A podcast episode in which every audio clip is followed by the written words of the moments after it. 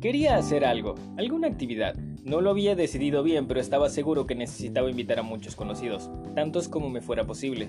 Así que comencé a llamar e invitar gente, pero nadie podía, todos tenían alguna ocupación por mi tan repentina idea. Mas yo seguía buscando quien me acompañaría, aunque en realidad sabía que podría ir por mi cuenta y sin nadie.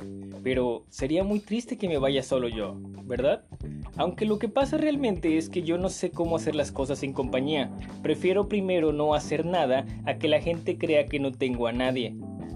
La palabra soledad no es una que entusiasma a todos. Puede que para ti sea difícil comprenderla también, creyendo que lo mejor es estar acompañado siempre, y es algo natural sentir la necesidad de la compañía, porque desde que el ser humano existe en esta tierra, siempre ha sido un ser sociable, siempre tratando de tener cerca a alguien por si llegara a surgir algún problema. Entonces, tener a otra persona junto a ti te ayudaría a sobrevivir ante algún peligro.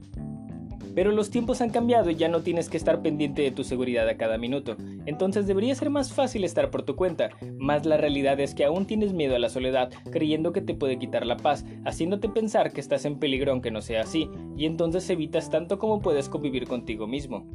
Y es que la soledad te puede estar llenando de una sensación de abandono, creyendo que no hay nadie más allí para ti, pero estar solo no es lo mismo que sentirse solo.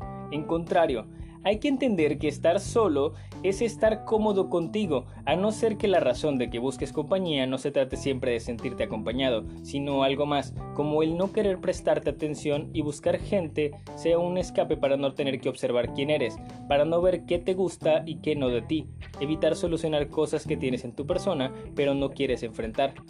Eso no es un gran plan. Entiende que lo mejor es llevarte bien contigo mismo porque eres con quien vas a pasar el resto de tu vida. Así que resultará mucho mejor si aprendes a apreciar quién eres y qué quieres ser. Eso te va a permitir tener más libertad y más conocimiento de lo que mereces para que no llenes la soledad con cualquier persona que aparezca o para entender mejor a las personas que ya son seres más solitarios y que disfrutan mucho de serlo. El no comprender que la soledad es buena incluso puede conseguir que estés perturbando a los demás.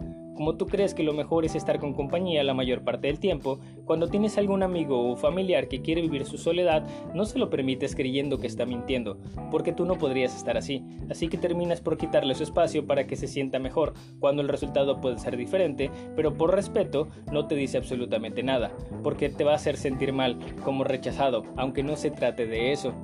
No trato de decir que dejes a un lado a todas las personas, solo que seas una persona más selectiva elijas más espacios de apreciación personal para ti, todo en la dosis que consideres necesaria, hacer algo que te permita conectarte contigo, pero de verdad conectarte contigo mismo, porque estar solo no es estar en el celular viendo lo que está pasando en redes sociales o solo estar prestando atención a la televisión.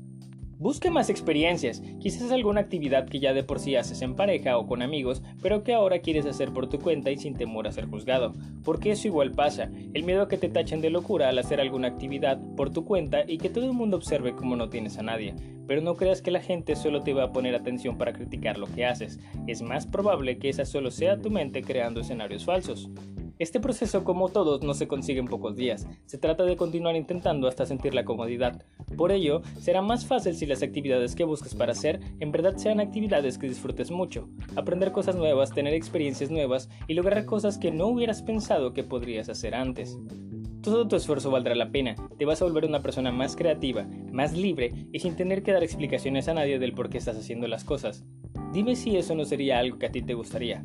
Si la respuesta es positiva, entonces date más tiempo para ti, para crecer internamente, para lograr entenderte mucho más y sin temor. Bye.